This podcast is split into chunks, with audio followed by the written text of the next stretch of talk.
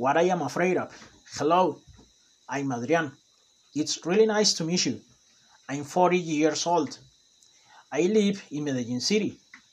I work in my house three times a week.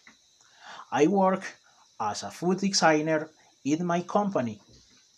I like going walking, but I'm afraid of insecurity.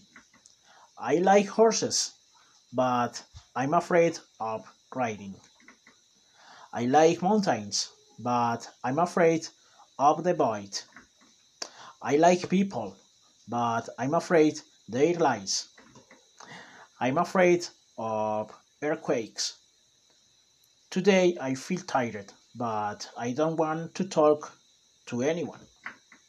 Well, those are some of the things that I'm afraid of. What about you? What are you afraid of?